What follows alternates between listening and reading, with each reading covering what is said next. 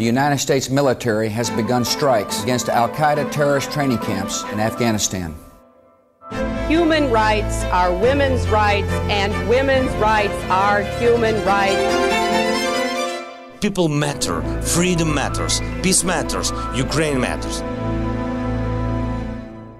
Olá, bem-vindos a mais um episódio de A História Repete, com Henrique Monteiro. Olá, Henrique.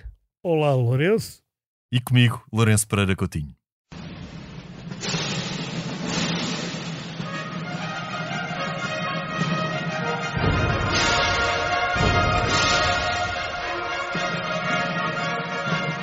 Hoje vamos falar sobre a chamada Primavera dos Povos de 1848.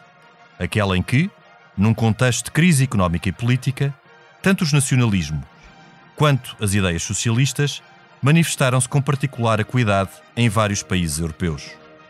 Em alguns casos, resultaram mesmo em revoltas e mudanças de regime. A Primavera dos Povos é um termo genérico que não designa um movimento concertado. Em alguns casos, as revoltas manifestaram-se contra o domínio dos impérios, assentos no princípio da legitimidade dinástica, que vigorou após o Congresso de Viena e teve a Rússia, Prússia e Áustria por expoentes. Neste contexto, surgiram revoluções, por exemplo, na Polónia, que então estava partida entre austríacos, prussianos e russos, e em Itália, onde a Lombardia e Toscânia estavam sob controle austríaco. Estas manifestações nacionalistas com raízes na Revolução Francesa e, depois, no Romantismo, atingiram também o espaço alemão e italiano. Estes nacionalistas defendiam que a cada povo, ou seja, grupo de cidadãos que partilhava a mesma história, cultura e habitava no mesmo espaço territorial, devia corresponder um mesmo Estado. Estas premissas eram válidas não só para os povos que estavam enquadrados por impérios multinacionais, como os eslavos nos impérios austríaco e russo, como também para aqueles espaços que estavam fragmentados em estados de pequena e média dimensão, como era o caso de Itália, o que incluía também as zonas dominadas pelos austríacos e da Alemanha. Para além da questão nacionalista, as revoluções de 1848 tiveram uma base de contestação social. Ou seja, em paralelo com a contestação burguesa e romântica, evoluiu uma contestação social que, sobretudo, pretendia equilibrar as relações de trabalho e as condições de vida das classes trabalhadoras que emergiram com a Segunda Revolução Industrial. Estas contestações tiveram, por exemplo, expressão no Reino Unido, com o chamado movimento cartista. Apesar das suas derrotas, não alcançou, por exemplo, o sufrágio universal que reclamava, logrou, pasme-se, a regulamentação do trabalho infantil e a jornada laboral de 10 horas.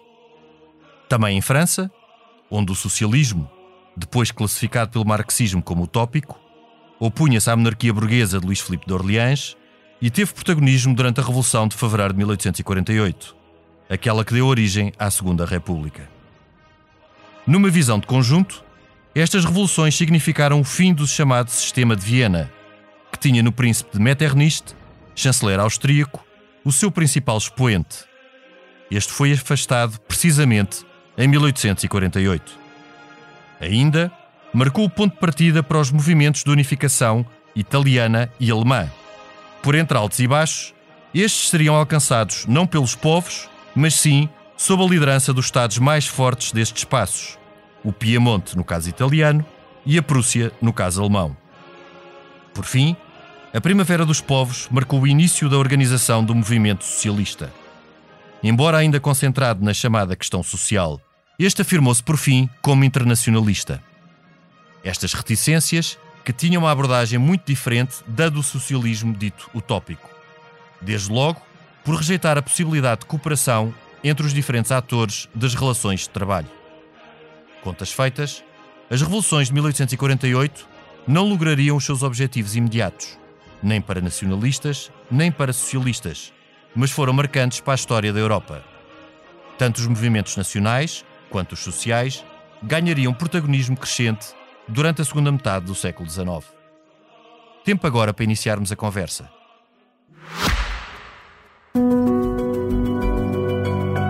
Este podcast tem o patrocínio de Germano de Souza, o Laboratório de Portugal. Qual foi para ti o impacto e o, e o significado desta Primavera dos Povos? Bem, se eu quisesse ser.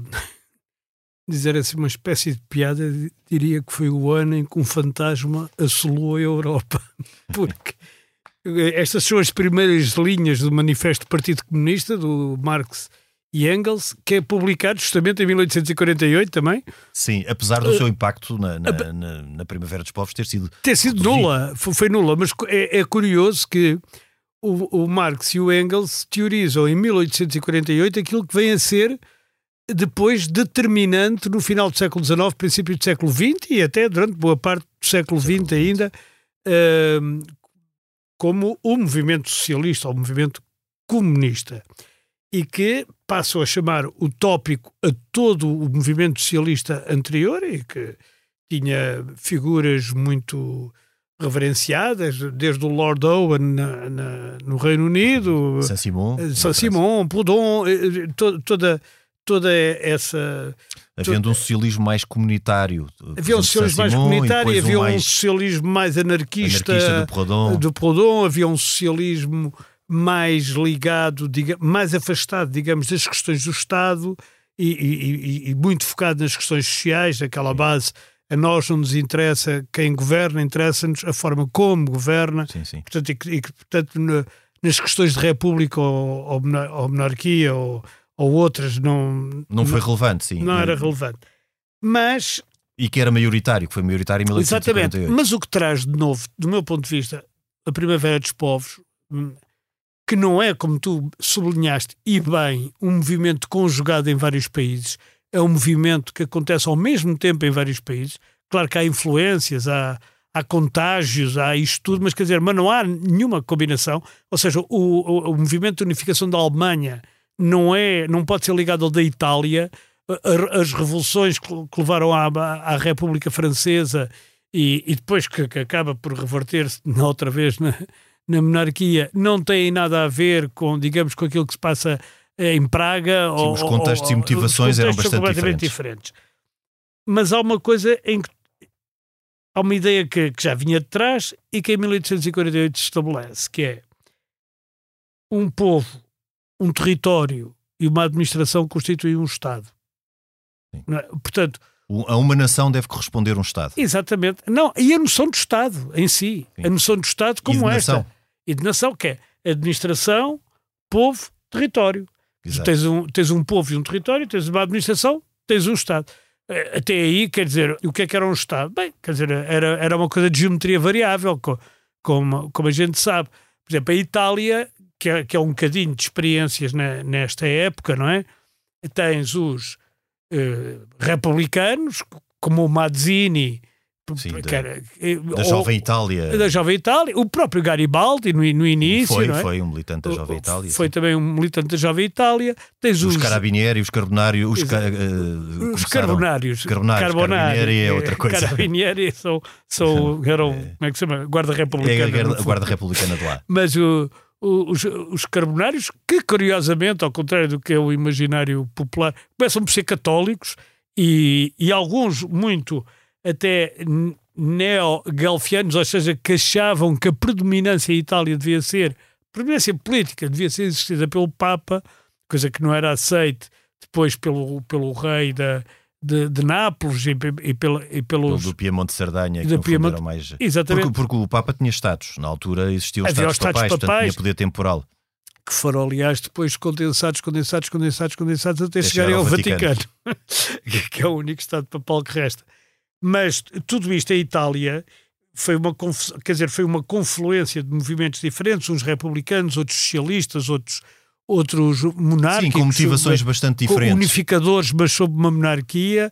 Henrique, só, só para, para irmos aqui às origens desta questão da, da nação e do império, eh, a nação é um conceito, eh, até a nação em armas, que surge com a Revolução Francesa. Aquela ideia do cidadão, do cidadão Sim. constituinte da, da nação e depois como um corpo, eh, que depois evolui no tempo romântico.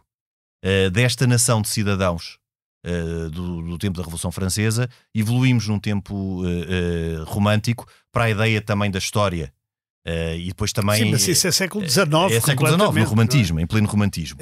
Agora, a esta ideia de nação e a uma nação corresponder um Estado, o território e com uma mesma origem cultural e histórica, opõe-se o conceito que prevaleceu a partir de 1815, do Congresso de Viena, que é o conceito da legitimidade dinástica. Exato. que é o é. conceito a que eh, todos estes revolucionários, que todos estes revolucionários vão contestar em Vão 1848. contestar, exatamente. Porque o princípio do Congresso de Viena era um princípio eh, que, era o princípio que fundou depois os impérios eh, e que justificou os impérios a partir daí, sobretudo o austríaco e o russo, que era eu só não sei se estou de acordo que, que a cultura seja envolvida. Quer dizer, o mesmo po- um povo, um território, uma administração. Não sei se a cultura, por, exemplo, a Bélgica é um país, eu sei que é um país inventado e Sim, tampão Mas a- entre a, a- Bélgica não é um Estado-nação, não é? Sim, é, mas por exemplo, é um Estado. a, a própria Alemanha é unificada com culturas diferentes, não é? A cultura do Norte é diferente. Sim, mas há uma cultura, cultura- germânica, enquanto, por exemplo, tu na Eh, Bélgica identificas uma- os valões e os flamengos com culturas completamente diferentes. Completamente também não são, mas. eh, Sim, mas enfim, substancialmente. a, a- a própria Itália tem culturas muito diferentes, quer dizer, a cultura da Catânia em relação à cultura do, do, do, do Ducado de Milão ou, ou do Piemonte e, e isso tudo, quer dizer, não tem nada a ver uma, uma coisa com a Sim, outra. Quer dizer, se a gente aqui acha um minhoto diferente de um algarvio ou, ou, de um, ou de um alentejano.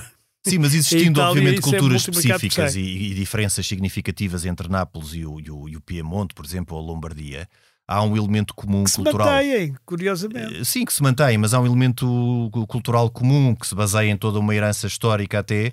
Sim, de depois Roma. é de- de, de Roma do- e depois de todo o percurso pelo Sacro Império, eh, Sim, de separação do Sacro Império, aquela ideia de italianità que já vem do Petrarca. Portanto, há ali também um elemento comum, como no espaço germânico. Como no espaço germânico, e uma das grandes questões até, e isso já para a frente, depois de 1848, eh, quando se discute a unificação alemã, Uhum. era uma pequena Alemanha ou uma grande Alemanha, sendo que a grande Alemanha incluía a Áustria e incluindo a Áustria incluía todos os povos Mas eh, que- que a discussão, Áustria- como tu sabes, dura até ao Hitler, pelo menos. O Hitler, um- uma das coisas que faz parte do programa do Hitler, a Grossa Deutschland, ou seja, a grande Sim. Alemanha, que, por oposição à pequena Alemanha, que ele achava que a, a que a Alemanha estava confinada, justamente depois dos acordos de Versalhes e de pior, de- da da Primeira Guerra, que lhe tinham tirado a Alsácia e a Lorena, os Sudetas Sim, e não sei o quê. E, portanto, aquilo, eh, e uma parte da Polónia, não é? Uma, uma parte, aliás, Sim, da Alemanha. que- reivindicar a Áustria como integrante. reivindicar a Áustria, o Anschluss, que quer dizer anexação. Mas aí a Áustria já não era um império, já era só um, Sim, mas, era só mas a parte repara que o Hitler, é, império. o Hitler na altura é recebido na Áustria como um herói. Sim, Eu sei que os austríacos não 1830 gostam que a gente diga isto, mas Sim, mas em 1938 foi. em 38 ele é um herói, porque ele, ele- ele unifica a, a Áustria. Portanto, toda esta questão que nasce em 1848 só vai finalmente terminar, do meu ponto de vista, em 1945. Ou seja, no, fim da- no final, com a derrota do Hitler. Sim, mas, mas com, uma, com, uma, com uma diferença grande. É que eh, o conceito de nacionalismo evoluiu também. E enquanto eh, os nacionalismos, grosso modo, não é? Eh, e generalizando, porque como já vimos, estas questões são muito complexas e há aqui muitas nuances e muitas motivações e contextos diferentes.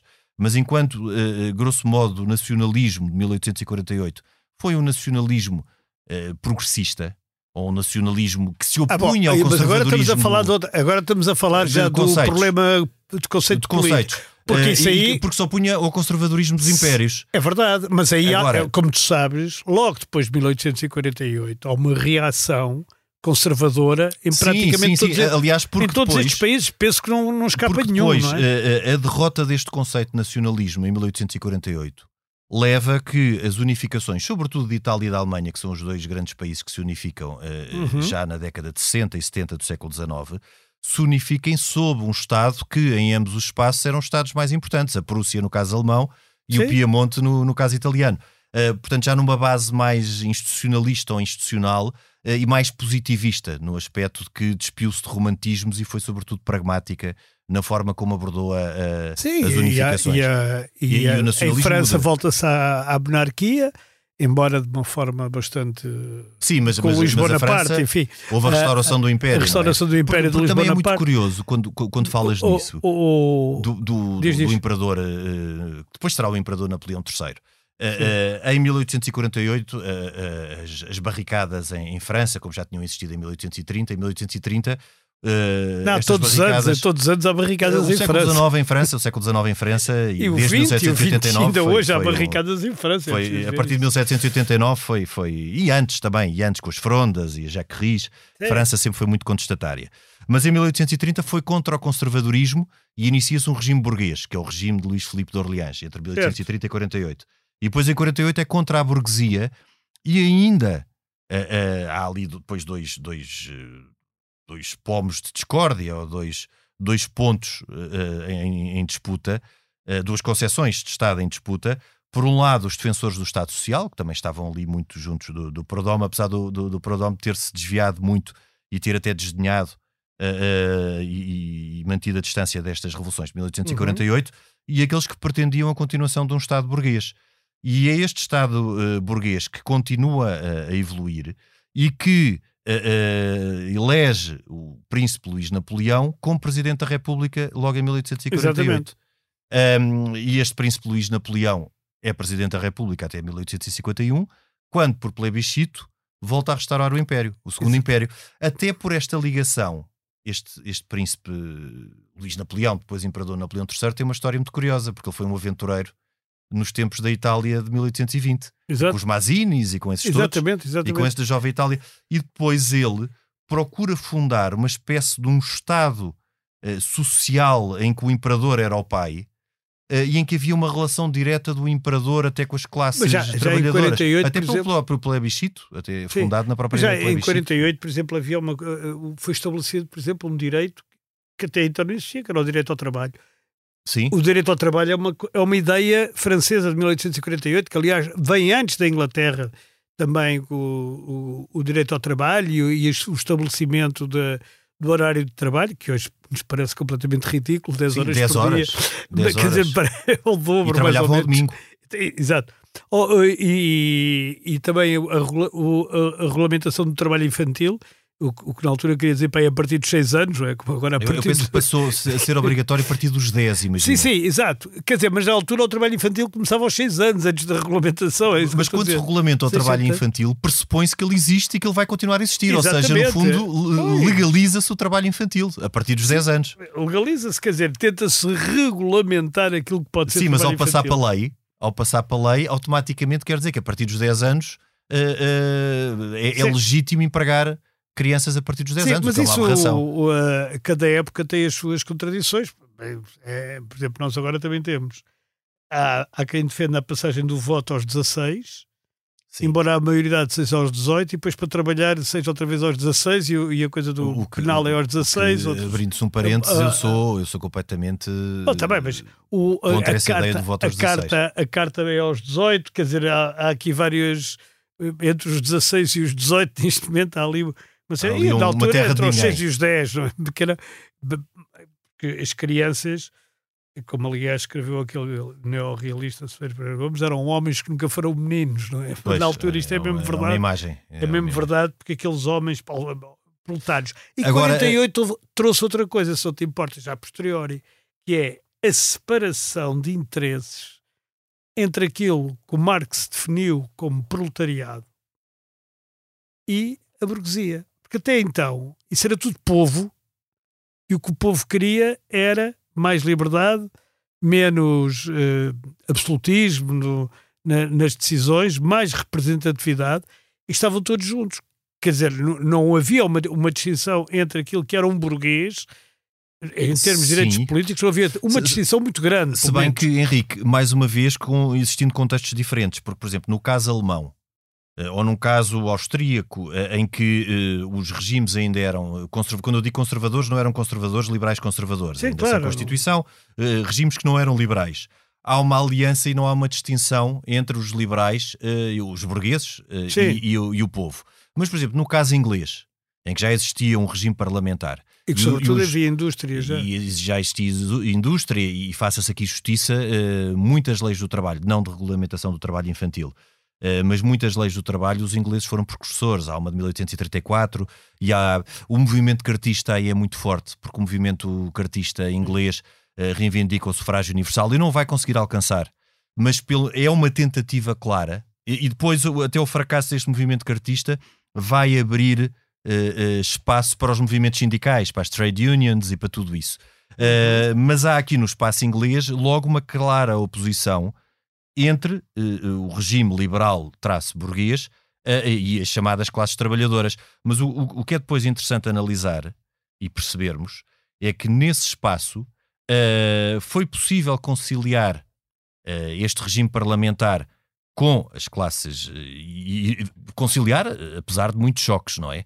Mas o resultado final, depois no século XX, foi uma possibilidade de conciliação entre eles, quando, por exemplo, o que era a proposta de Marx e dos marxistas é que esta conciliação nunca seria possível. Pois, é evidente que, né, aliás, era uma, era um, como é que se diz, uma contradição insanável, Sim. como eles escrevem. Mas, já agora deixa-me fazer-te uma pergunta. Porquê é que tu achas que 1848 concitou todos estes movimentos ao, ao, ao, ao mesmo tempo? Quer dizer, há assim datas que são extraordinárias, não é? Sim. Ah, Porque- parece porque que há década- anos extraordinários. Eu lembro, por exemplo, 1776, lembro-me sempre que há três coisas extraordinárias em 1776, que é a independência dos Estados Unidos, ah, o facto de ter escrito o primeiro livro de história moderna, que é de, de, de Declínio e Queda do Império Romano, do Edward Gibbon, Ah, sim, esse, esse e o- clássico. que é um clássico, que é o, o primeiro livro da história moderna, Sim. E o primeiro livro da economia moderna, que é a Riqueza das Nações, do Adam, Do Adam Smith. Smith, sim. Quer dizer, isto é extraordinário, como é que é tudo, porque é que é tudo no mesmo ano? E Sim. em 1848 isto é multiplicado por muitos, não é? Quer dizer, não só sim, temos... sim, sim. Ma- Mas é, É- é que 1848 é o culminar de uma crise económica e social grande. Por exemplo, no caso do, do Reino Unido, até com o movimento cartista, nós. eh, eh, Mas a em crise França toda é onde a crise é maior. Aliás, em França Sim. é onde o 1848 é mais forte. é mais intenso. É mais intenso. mas exatamente como aconteceu em 1830. Em 1830 também foi um ano de barricadas, não só em França, porque depois de França alastraram para uma série de Ou- outros ou vamos sítios. fa- não deixar de falar de barricadas em França, porque barricadas em França, como eu digo, há todos os anos. A toda a hora. Portanto, Sim, mas dizer, estas é- foram datas muito Estas sim, ainda significativas. havemos de ter as barricadas da Comuna de Paris, que, que são Porquê? Porque, porque, 1881. porque, sobretudo no espaço francês, Guizot, que era o primeiro-ministro, Sim. que estava em aliança com, com, com o Luís Filipe, foi a falência do seu doutrinarismo, eh, de um regime eh, profundamente burguês.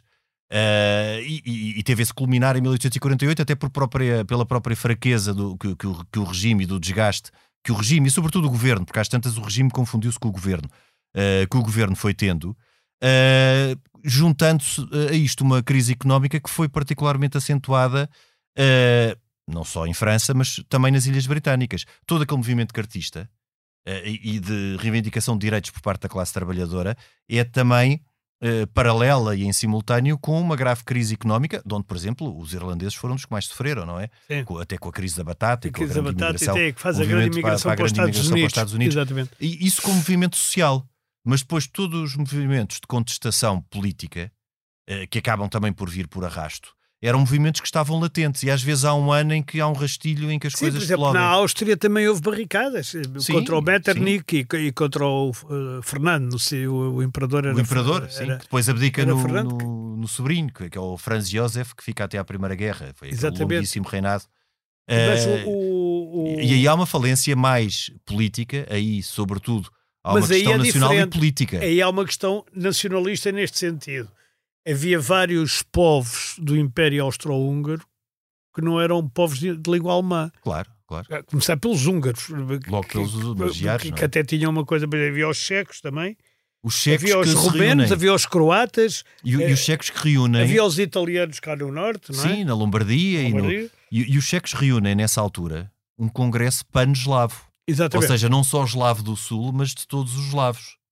Eh, porque não acontecia no caso checo, mas, por exemplo, a Polónia estava partida em três, Uhum. não é? En- Entre Mas os é- russos, os é prussianos verdade. e os austríacos. É verdade. E ao mesmo tempo que em França se organiza um Congresso dos Povos, Sim, que é curioso, em que há um discurso eh, bastante interessante do Vitor Hugo, o Vitor Hugo, o escritor, o Victor Hugo, o sim. grande romancista, onde ele defende curiosamente, à van la lettre, a existência de uma Europa mais ou menos unida. Uma Europa dos povos. Uma Europa dos povos. Mas uma, sim, está bem, mas que no fundo é o que a gente hoje defende, mais ou Sim, menos. exatamente. Quer, exatamente. quer dizer, e, que ele, e o faz também com 100 anos de antecedência, ou mais de 100 anos de um antecedência. é? visionário. Era um visionário.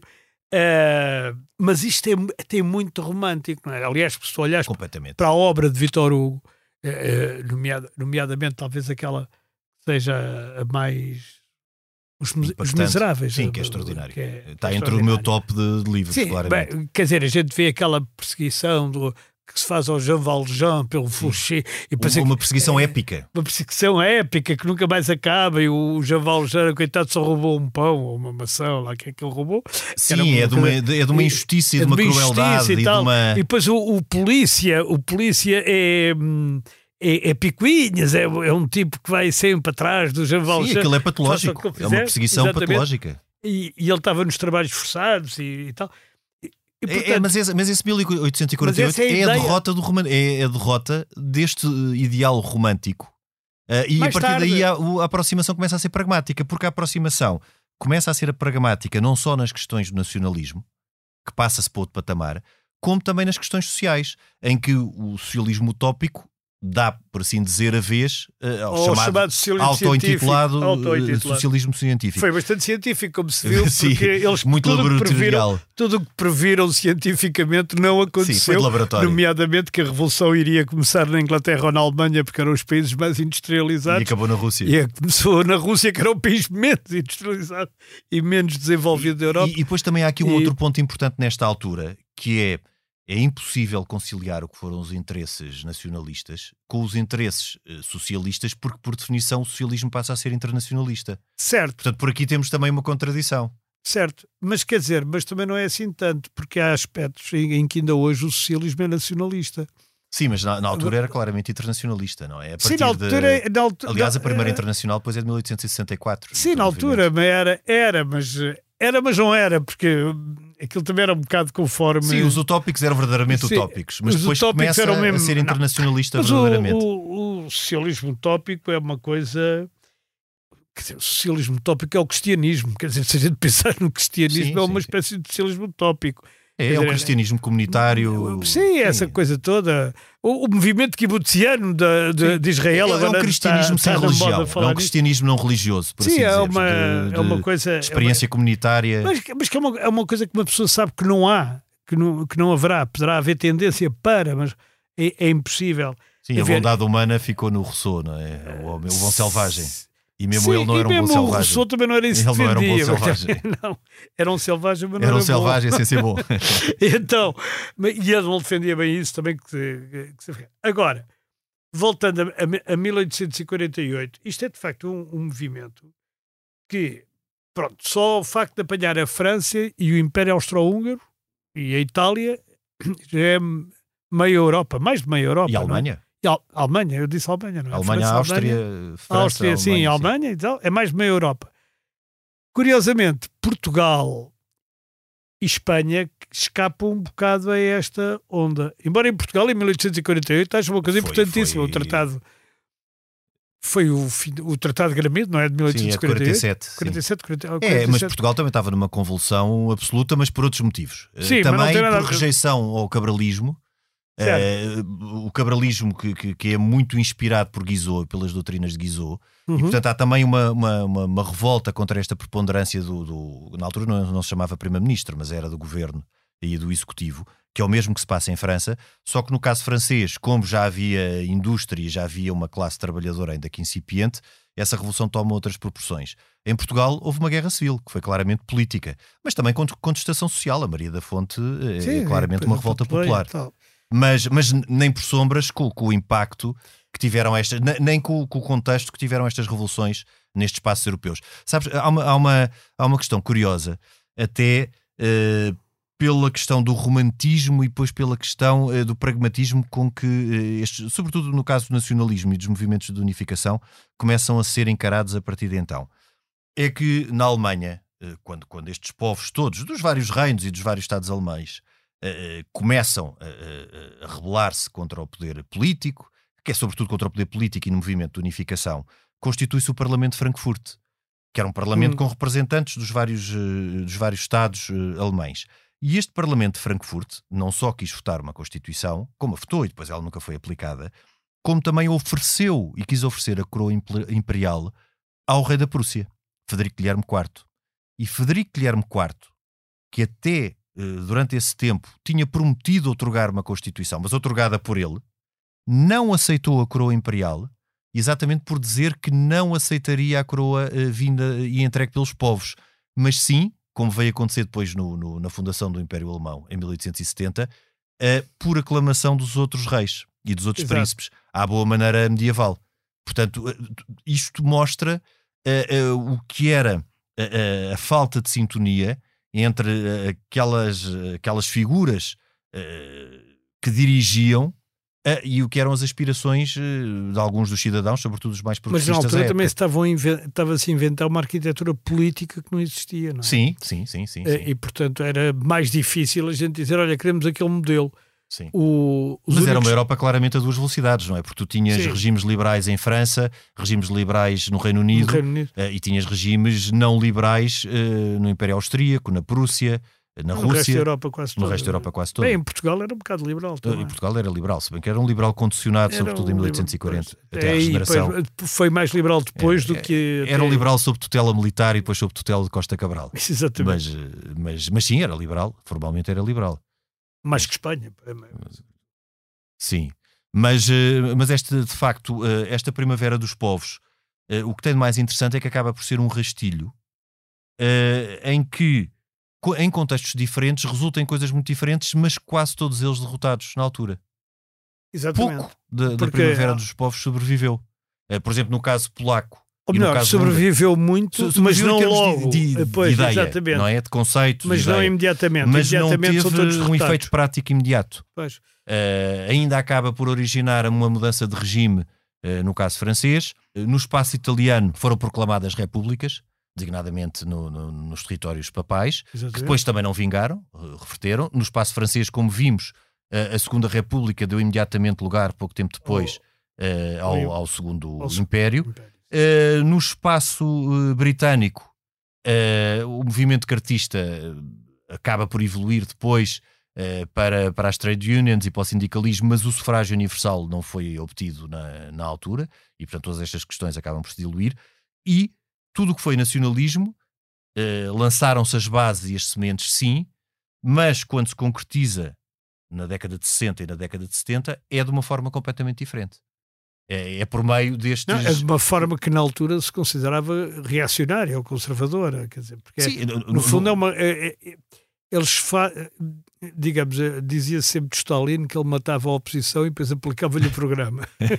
Aqui foi um bocado isso, quer dizer, matou-se os, eh, os grandes os grandes eh, nomes da- desta, desta primavera, não é? E depois acabou-se por aplicar o programa, embora de uma forma distorcida e completamente, à- Sim, às bastante vezes, diferente. bastante diferente No e às vezes alemão, até ao contrário. A, a Alemanha, o Império Alemão, forma-se na guerra. Com três guerras, eh, com três guerras, Guerras seguidas, seguidas. contra a Dinamarca, contra a Áustria e depois contra a França. Contra a França, sim. Eh, portanto, era completamente contrário àquilo que tinha sido a ideia original de 1848, que era um movimento espontâneo dos dos povos, Povos, exato, e que os povos iriam conseguir a Pois, unificação alemã. e, e, e, ao- e à medida que o tempo avança, a gente vai vendo sempre que as boas ideias acabam por ter eh, os seus frutos, mas as más acabam por fazer o seu caminho mais depressa. Sim. E, portanto, e as utopias também rapidamente esbarram com a realidade. Pois, isso também. aí é que não há dúvida nenhuma. Porque, É, e, estamos a assistir a um tempo desses também, mas enfim, sim, eh, sim, estamos a assistir a um tempo. on verra. Henrique, ficamos hoje por aqui. Este programa tem o apoio de Germano de Souza, o Laboratório de Portugal. A sonoplastia esteve a cargo de Ana Margarida Marques. Nós voltamos na próxima semana, noutro tempo e noutro espaço.